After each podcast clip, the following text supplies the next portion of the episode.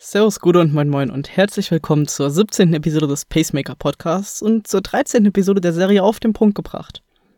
Mein Name ist Max von Shuro.de und ich freue mich, dass du wieder dabei bist. Heute reden wir über das Thema Training nach Puls. Was es ist, wie es funktioniert. Wir reden kurz über die Zonenmodelle und wie du als Anfänger ideal damit umgehst.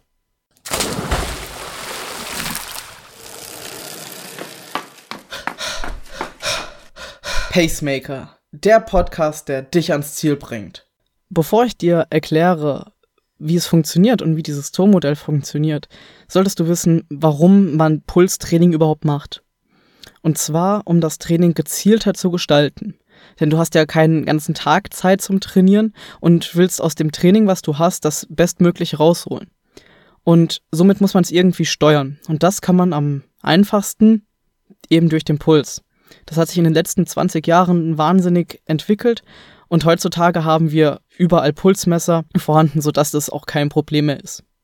Und durch diese lange Entwicklung haben sich eben auch die meisten Hersteller von Trainingsplänen danach fokussiert, nach Trainings- und nach Pulszonen trainieren zu lassen. Und der Puls selbst, den kannst du dir so vorstellen wie als Grad der, deiner körperlichen Anstrengung. Den Puls selbst kannst du messen entweder durch einen Brustgurt, so ein bisschen oldschool-mäßig. Jedoch ist das genauer, weil das direkt am Herzen die elektrischen Ströme misst und somit perfekt übertragen oder messen kann. Etwas neuer sind die Pulsmesser am Handgelenk, meistens in der Sportuhr integriert. Da ist das Problem, das liegt an der Technik, dass sie nie 100% genau sind, ein bisschen hinterherhängen und gewisse Pulsspitzen einfach nicht berücksichtigt werden. Ja, und hast du deine Pulsuhr, kannst du eigentlich schon loslegen mit der Pulszonenbestimmung. Dafür gibt es viele Methoden und die eine beschreibt sich als besser als die andere, wie so überall. Und ich möchte dir aber gleich zwei vorstellen, die du sehr einfach machen kannst und eine etwas professionellere, die du aber auch gehört haben sollst. Aber grundsätzlich möchte ich dir vorher noch kurz erklären, worum sich das alles dreht. Und zwar um die sogenannte aerob-anaerobe Schwelle. Und zwar ist das der Bereich, indem du eine sehr hohe Leistung erbringen kannst, aber auch die du gleichzeitig sehr lange halten kannst. Theoretisch mit genügend Energiezufuhr, sogar unendlich. Und darauf wurden dann verschiedene Modelle gebaut, wie du diese bestimmen kannst und daran trainieren kannst. Die einfachste Methode ist vermutlich für dich, indem du deinen Maximalpuls ermittelst und daraus die Zonen ableitest. Den kannst du zum einen errechnen wenn du ein Mann bist, dann nimmst du 223 minus deinem Lebensalter. Und wenn du eine Frau bist, nimmst du 226 minus deinem Lebensalter. Und in einer Tabelle, die ich dir verlinkt habe auf unseren Show Notes, findest du dann raus, wo sich deine Pulszonen befinden. Natürlich kannst du deinen Maximalpuls auch ermitteln, indem du rausgehst und rennst, so schnell du kannst, solange du kannst und dann auf die Uhr guckst, was dein Maximalpuls war. Davor solltest du aber bitte zum Arzt gehen und der dich einem Gesundheitscheck unterziehen. Denn das ist für den Körper wahnsinnig belastend und das solltest du definitiv nur gesund angehen. Als Alternative zu dem Maximalpuls und auch sehr viel genauer ist die sogenannte Leistungsdiagnostik. Da läufst du dann auf dem Laufband eine gewisse Zeit oder eine gewisse Distanz, dann machst du kurz Pause und dein Arzt oder dein Trainer nimmt dir etwas Blut ab. Und dann läufst du wieder. Und das machst du dann so lange, bis du nicht mehr kannst. Der Arzt oder dein Trainer, der misst dann im Nachgang, wie sich das sogenannte Laktat in deinem Blut verhält, beziehungsweise wie viel Laktat in deinem Blut vorhanden ist. Und daraus lassen sich dann sehr genau diese Pulszonen ableiten. Dabei gibt es aber nicht nur ein Pulszonenmodell oder zwei, sondern zig. Es gibt Pulszonenmodelle mit drei Zonen, mit vier Zonen, fünf Zonen oder sogar sieben Zonen. Und das Schlimme ist, die heißen bei jedem Modell auch noch anders. Bei dem einen Modell heißen sie Gesundheitszone, Fettverbrennungszone, aerobe Zone, anaerobe Zone, rote Zone, Warnzone. Bei einem anderen Modell heißen sie nur erste Zone, zweite Zone und so weiter. In einem ganz anderen Modell heißen sie Recom, GA1, GA2, WSA oder auch Recom GA1, GA2, EBSB. Aber für dich als Anfänger macht es vielleicht gar nicht so viel Sinn, sich mit Pulszonenmodellen mit sieben Zonen zu beschäftigen. Denn das Problem ist, du kannst die gar nicht treffen. Wenn dann eine Pulszone von 145 bis 149 geht, hast du fünf Puls, vier Pulsschläge, um das zu treffen.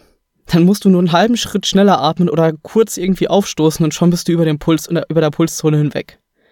Also fang lieber langsam an, gewöhn dich an dieses Pulszonenmodell, da muss man sich wahnsinnig stark dran gewöhnen und damit klarkommen.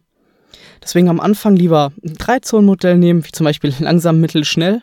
Da kommen wir in der nächsten Folge auch nochmal drauf zurück. Oder nimm ein Vier- oder Fünf-Zonen-Modell. Das ist schon echt das Limit für dich. Aber auch egal, für welches Modell du dich entscheidest. Es bringt dir nichts, wenn du es nicht strategisch anwendest. Und zwar mit einem Trainingsplan.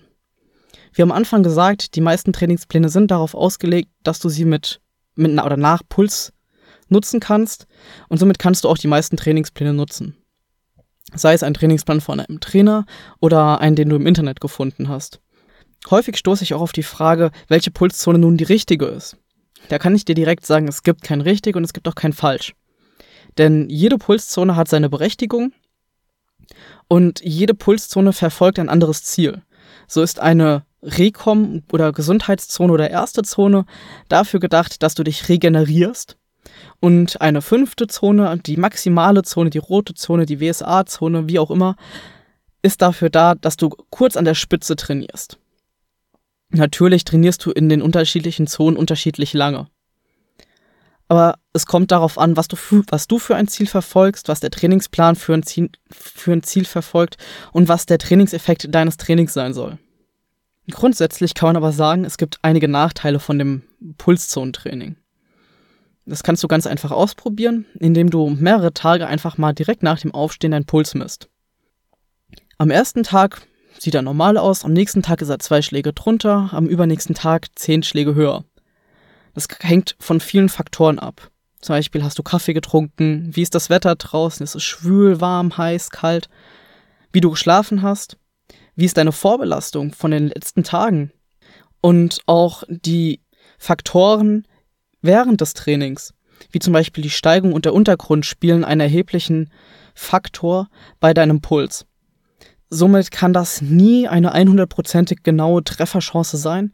Und auch wenn du sie treffen würdest, kann es sein, dass du am aktuellen Tag eigentlich einen etwas höheren Puls hast und somit sich deine Pulszonen auch etwas nach oben verschieben würden. Du müsstest also jeden Morgen aufstehen und deine Pulszonen nachjustieren. Dafür gibt es aber Alternativen, die ich dir im nächsten Podcast vorstellen werde. Jetzt bist du an der Reihe. Wenn du es noch nicht gemacht hast, dann messe deinen Maximalpuls. Geh vor zum Arzt, lass dich einem Gesundheitscheck unterziehen, wenn du es noch nicht gemacht hast, und probier es aus.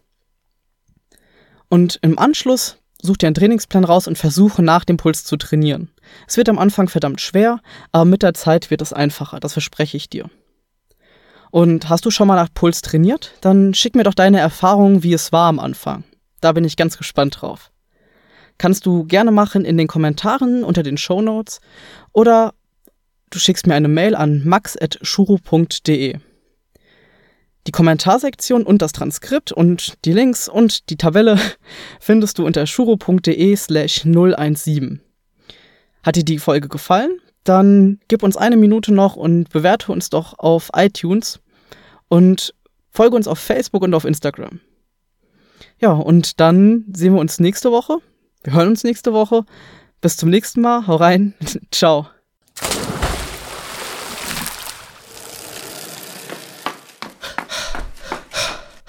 Pacemaker, der Podcast, der dich ans Ziel bringt.